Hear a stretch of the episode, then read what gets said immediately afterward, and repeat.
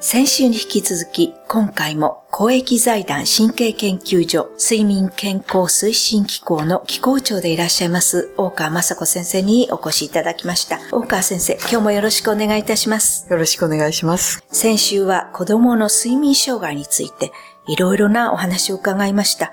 もう目から鱗のようなお話もあったんですけれども、子供のその睡眠不足による健康被害について今週もお尋ねしていきたいんですけれども、今週は中でもその心に及ぼす睡眠不足の影響ということについてお聞きしたいと思います。はい。心の問題って言いますと、まず、うつ病とか、それから不安障害とかね、はいそういうことが浮かんでくると思うんですけど、はい。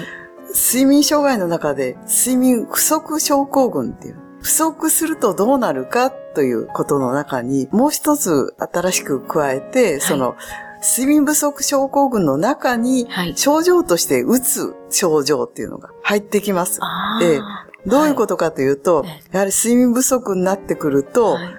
前頭葉と、はい。それからもう少し中枢の方のはい。情動中枢って言われてるようなところ。情動中枢っていうのはすぐ隣に記憶の中枢だとか、はそんなことが含まれてるんですね。うん。それから自律神経症状を入れてるような、はい。その3つぐらいが固まった分野にっていうか、領域にあるんですね。はい。それと前頭前野って言って、はい。かなり高級な人としての機能ですね。司るような、そういう前頭前野がありまして、で、そこの連絡が問題になってくる。はいで、睡眠不足になると、その、周りを見てて、はい。笑ってる人、楽しそうな人、それからなんかかわいそうだな、困ってそうだなとか、はい負の感情になりますよね。はい。で、こっちのいい方は陽気なっていうようなね、楽しい。楽しい。そうですね、はい。そういう感情があるわけですが、その睡眠不足になってくると、はい。負の感情ははい。すごく興奮してくるんですが、その楽しいとかね、はい。まあまあ中庸だとか、はい。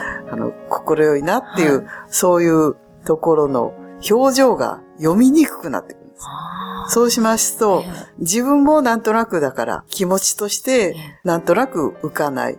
で、人の心も読めない。自分の心もなんとなくはい。浮かない。なんとなく沈んでしまってる。で、そうすると、だんだんだんだん自分の気持ちも落ちてくるわけだし、はいそれから対人関係って言いました。はい例えば、職場とか、ええ学校でもそうなんですけど、はい全然相手に気を配らないんですね。はいもう勝手に、はい勝手にっていうような感情になって。コミュニケーションが取りにくくなってくる。そんなことで、そうなると、周りの子供たちが、あの子なんだか、全然仲間に入ってこうとしないかはいら、構わないっていうことになる。はいそうすると、なんとなくどんどんどんどんネガティブになって、はい。もう学校も行きたくないし、えっていうようなこ悪循環になってしまいます。はい。それがあの、放っておくとやっぱりうつ病はいと診断されるような段階になってしまいます。はい。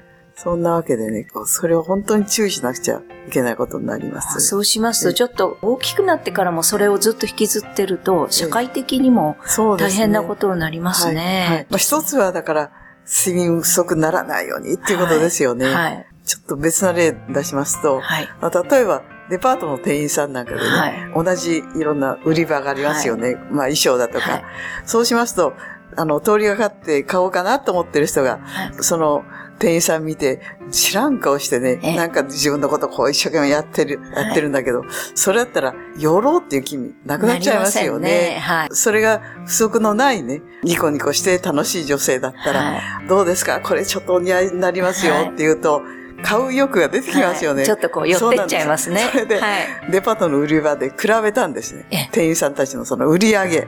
そしたら、睡睡眠ちゃんととってね、ええまあ、普通に楽しい店員、売り子としてはい働いてる人の売り上げがよっぽどいいんですね。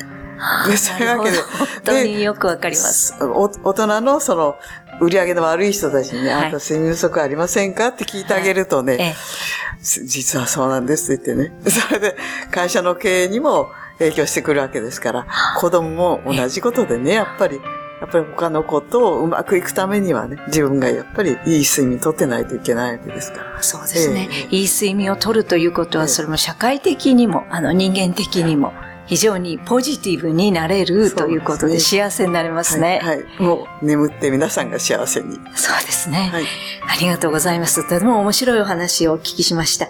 では続きのお話、また来週よろしくお願いいたします。